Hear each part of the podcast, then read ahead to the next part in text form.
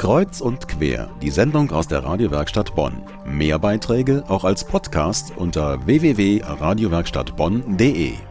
Es war ein Paukenschlag, und zwar der zweite in Bonn. Der Paukenschlag ist ein Kleinkunstpreis, der künstlerischen Nachwuchs fördern will und als Sprungbrett dienen soll. Vor kurzem fand er statt im Kulturbistro Pauke und dabei sind sechs ausgewählte Kandidaten angetreten. Sie hatten jeweils gut eine Viertelstunde Zeit, um nicht nur das Publikum zu überzeugen, sondern auch eine Jury. Denn neben einem Publikumspreis wurde auch ein Jurypreis verliehen. Mit in der Jury Manfred Schill von der Arthouse-Produktion. Comedy-Texte oder Kabarett-Texte, da gibt es eigentlich relativ klare Strukturen für. Das ist eine Geschichte aufmachen, Einleitung, Hauptteil, Schluss. Und der Schluss endet oft in einem großen Gag. Haben die Künstler so eine Technik schon drauf oder nicht?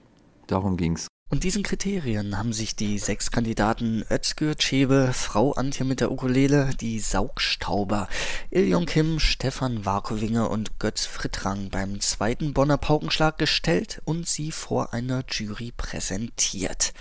Und die Jury war durchaus namhaft besetzt. Saßen auch neben dem eben gehörten Leiter der Arthouse-Produktion Manfred Schill, unter anderem auch Comedian und Leiter der Springmaus Andreas Etienne im Publikum und hörten sehr genau zu. Auch wie Frau Antje mit der Ukulele über die großen und kleinen Unterschiede und Probleme zwischen Mann und Frau erzählt. Ich meine, Männer, die dürfen in Würde altern. Ist es so, oder?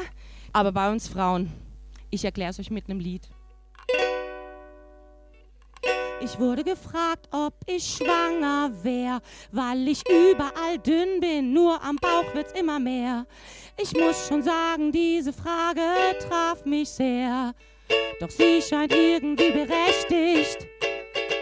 Nee, ich bin nicht schwanger, nur schlecht proportioniert.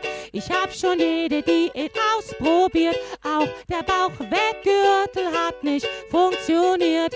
Hab Yoga, Pilates und Marathon trainiert. Doch das hilft alles nichts. Aber vielleicht ist Frau Antje da ja übertrieben selbstkritisch.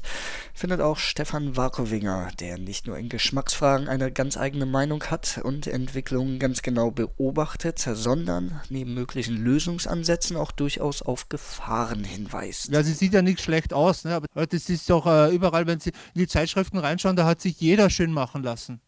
Oder hat es zumindest versucht. Man wundert sich ja schon, wo die ganzen Hässlichen noch herkommen. Im, im Fernsehen. Da zeigen sie es doch direkt. Dokumentation. Da wird doch die Kamera draufgehalten. Da wird Fleisch geknetet und die Haut aufgeschnitten und das Fett entfernt. Ne, wenn man so zufällig reinzappt, dass man oft gar nicht mehr genau weiß, ist das jetzt eine Schönheitsoperation oder ist vielleicht doch eine Kochsendung? Da muss man aufpassen, dass man es nicht nachkommt. Am zweiten Bonner Paukenschlag hat Stefan Warkewinger aber ganz sicher das richtige Rezept gefunden. Gewann er doch sowohl den Jurypreis als auch einen vom Publikum verliehenen Preis für den besten Künstler des Abends.